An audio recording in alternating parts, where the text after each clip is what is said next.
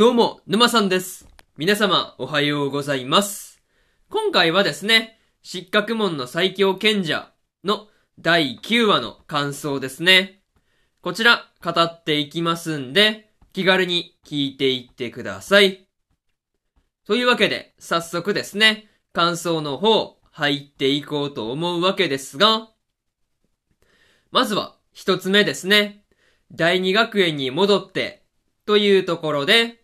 マティアスたちが迷宮都市メルキアから、まあ、第二学園の方へと戻ってきていたわけなんですが、まあ王様の協力を得るっていう必要があるというところで、まあ、すごく納得のいくところでまありましたね。まあ、そんなマティアスたちが戻ってきたタイミングで、まあ、第二学園の方ではですね、まあ、信仰者を建設していたわけなんですが、魔族との戦いに備えた要塞になりつつあるっていうところもですね、まあ面白い変化だなっていう風に感じたところでまあありますね。あとは校長がですね、まあこう第二学園の授業の方は今は第一学園の方で行っているんだっていうことも話していたわけなんですが、まあ今ではね、第一学園の方ともうまくやれているんだっていうところで、まあ校長とかをね、交代してよかったなっていうところで、まあほっとするところではありましたね。まあにしてもね、久々にオートに戻ってきて、ルリーとアルマがですね、懐かしいっていう風なことを言っていたわけなんですが、まあ久々にね、母校を見ると懐かしく思えるっていうところに関してはね、なんというかわかるような気がするなぁというところでした。まあでもね、信仰者を、まあこう魔族との戦いに備えて作ってるんだっていうところはね、意外なところでまあありました。まそういうところで、まず一つ目の感想である、第二学園に戻って、というところ終わっておきます。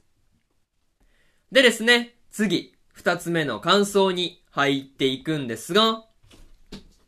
ギルアスとの決闘というところで、ラジニア連合の冒険者ギルドで A ランクになるために、マティアスたちが、ま、試験を受けていたわけなんですが、無事にマティアスたちがですね、A ランクになることができたっていうところに関してはですね、何よりというところでまあ、ありましたね。また、その時にですね、マティアスと戦った S ランク冒険者のギルアスがですね、手強い相手だったわけなんですが、マティアスがですね、魔力の総量だけを見れば、魔族かと思ってしまうほどっていうところもですね、まあ、実際戦っているところを見れば、うなずけるところではありましたね。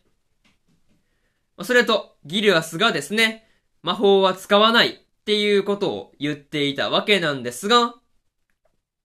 まあ、実はね、本人も気づかずに感覚的に使えているんだっていうところで、まあ、こう魔法を含めてね、戦闘センスっていうところが天才的だと感じたところでまあ、ありましたね。まあ、にしてもね、ギルド長が、マティアスがですね、ギルアスと互角に戦っているっていうことに驚いて、ルリーとアルマはですね、ギルアスがマティアスと互角であるっていうところで、まあ、こう驚いていたりするっていうところがですね、なかなか面白いところでした。なんていうかね、こう、双方で互角っていうところの比較基準が全然違っていて面白いところでまあありますよね。まあそういうところで二つ目の感想であるギルアスとの決闘というところ終わっておきます。でですね、次、三つ目の感想に入っていくんですが、街に向かう途中で、というところで、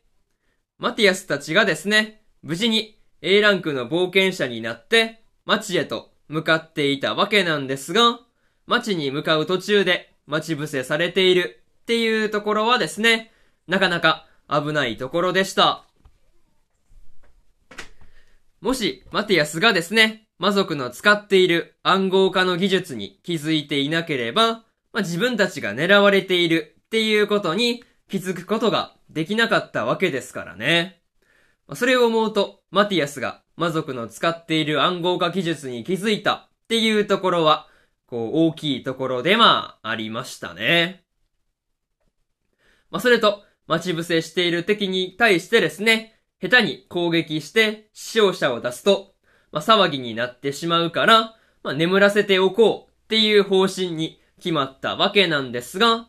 まあ、その眠らせる魔道具で、まあ、敵をね、眠らせたところまでは良かったわけなんですが、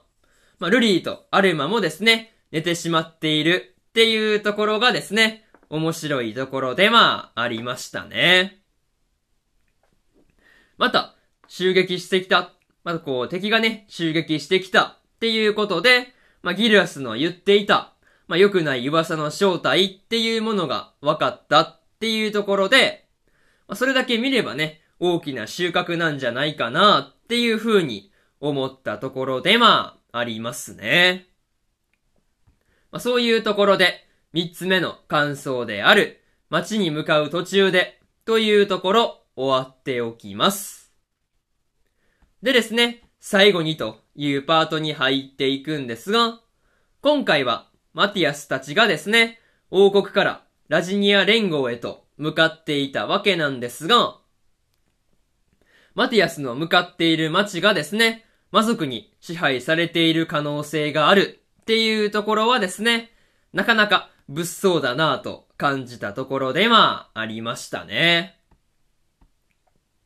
また、ギルドで出会った S ランク冒険者のギルアスもですね、マティアスとあれだけ戦えるほど強かったわけなんですが、まあ、こう、これ以上強くなるために読書をするっていうところで、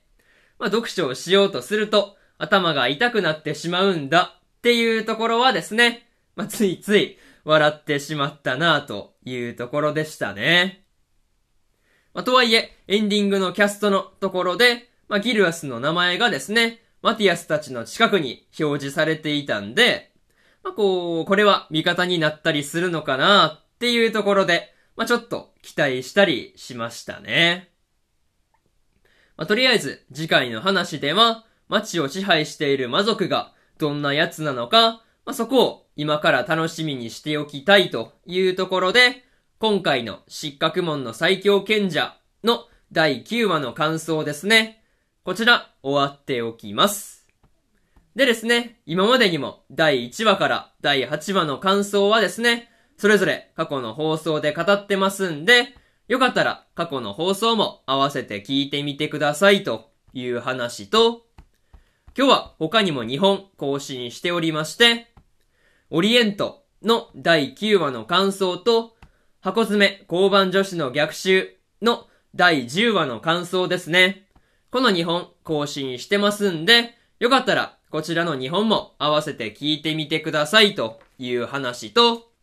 明日はですね、サビクイビスコの9話の感想と、天才王子の赤字国家再生術の第9話の感想、